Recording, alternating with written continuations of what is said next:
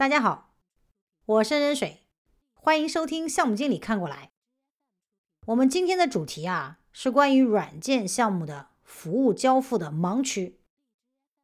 我的老朋友 Max 呢，一年前意气风发的跳槽进了一家大型的 IT 金融外包公司，去担任大项目经理。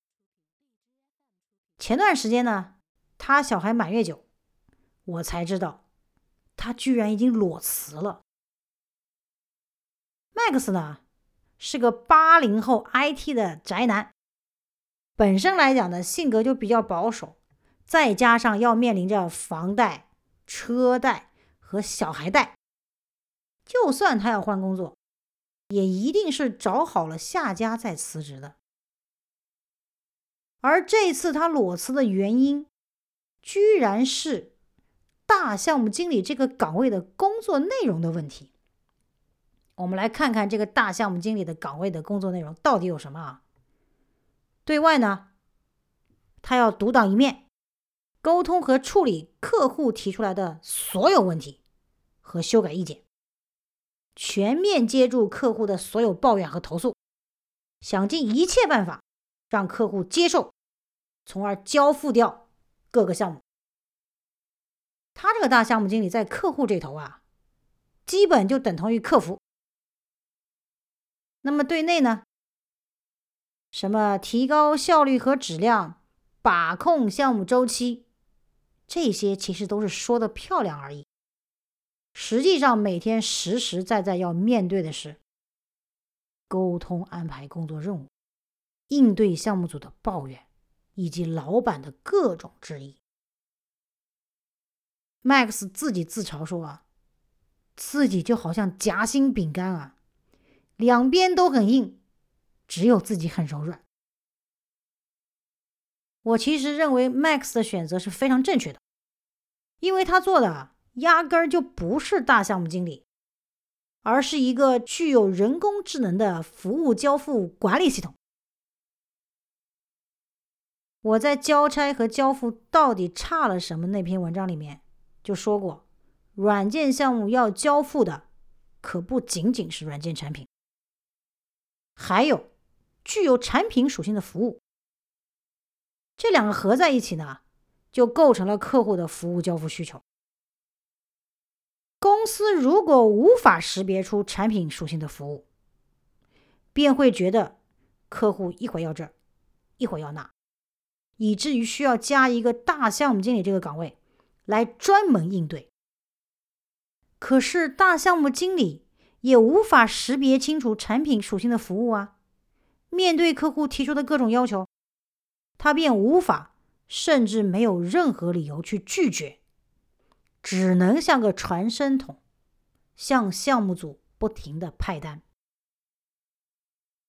尽管服务交付需求千人千面，不过大致上还是有迹可循的。从业务到项目，不同的层级呢，有不同的服务交付需求。一般来说啊，业务层面的交付需求在合同阶段就基本确定了，而项目层面的服务交付需求呢，则会随着项目的推进逐渐展开。因此呢，很多公司都会用类似 Max 这样的大项目经理来处理这部分黑盒问题。但是这种做法治标不治本。想要改变大项目经理的困境，关键点还是要将服务交付需求的黑盒变成白盒。那么如何变成白盒呢？想要白盒化服务交付需求，必须要弄清楚五个 W：What 交付了什么？How 如何交付？Why？为什么交付？Who？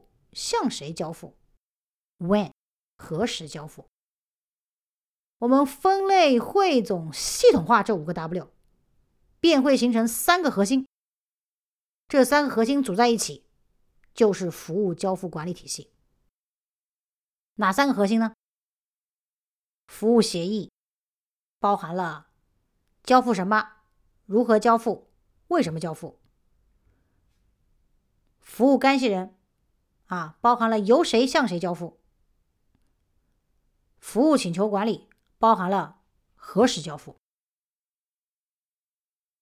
那么下面我们就来详细的看看这三个核心的具体内容。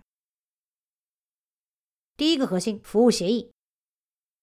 服务协议呢，乍一听呢有协议两个字，但事实上它并不等同于项目的合同，而是所有描述服务交付需求的正式文件。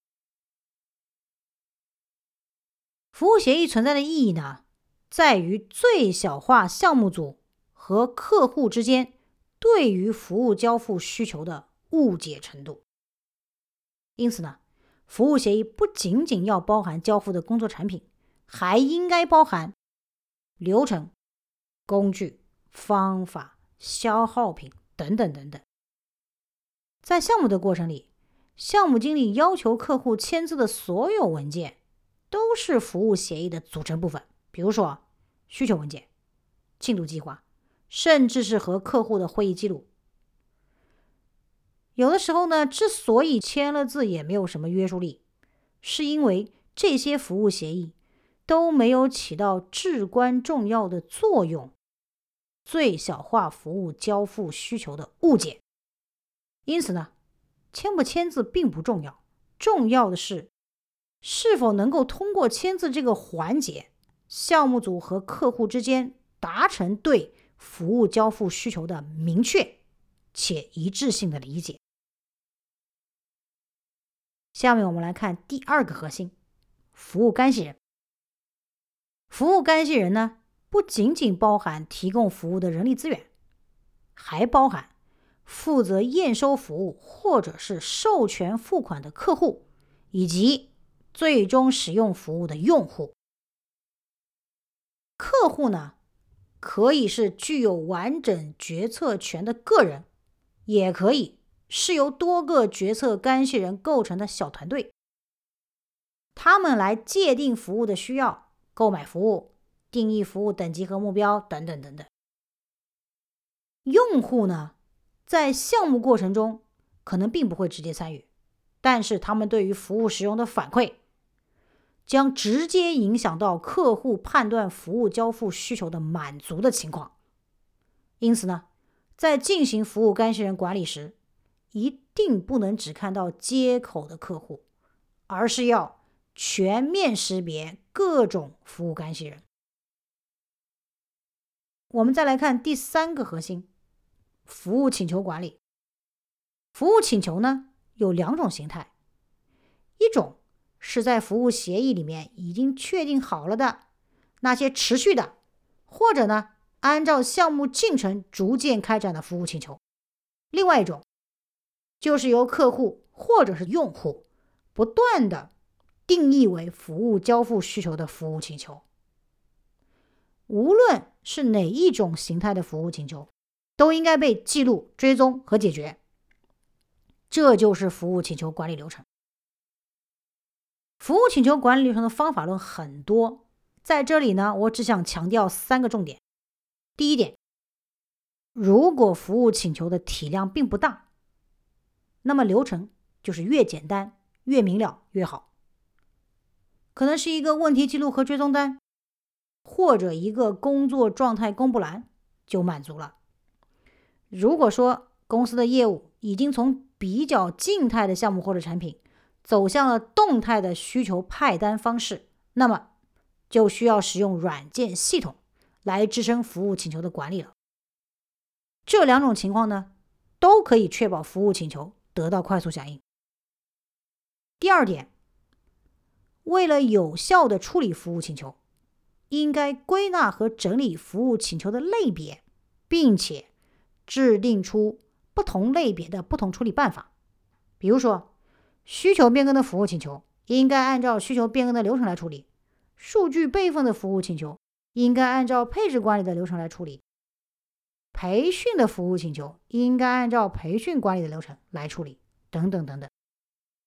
第三点，分析确定的和不确定的两种不同形态的服务请求，将具有统一性和典型性的不确定服务请求补充到服务协议里面，并且呢，要以确定的方式呈现给客户。这样做呢，可以提升服务交付的稳定性。OK，最后呢，我们来总结一下啊。以前呢，我们专注于软件项目的需求，而忽略了具有产品属性的服务需求。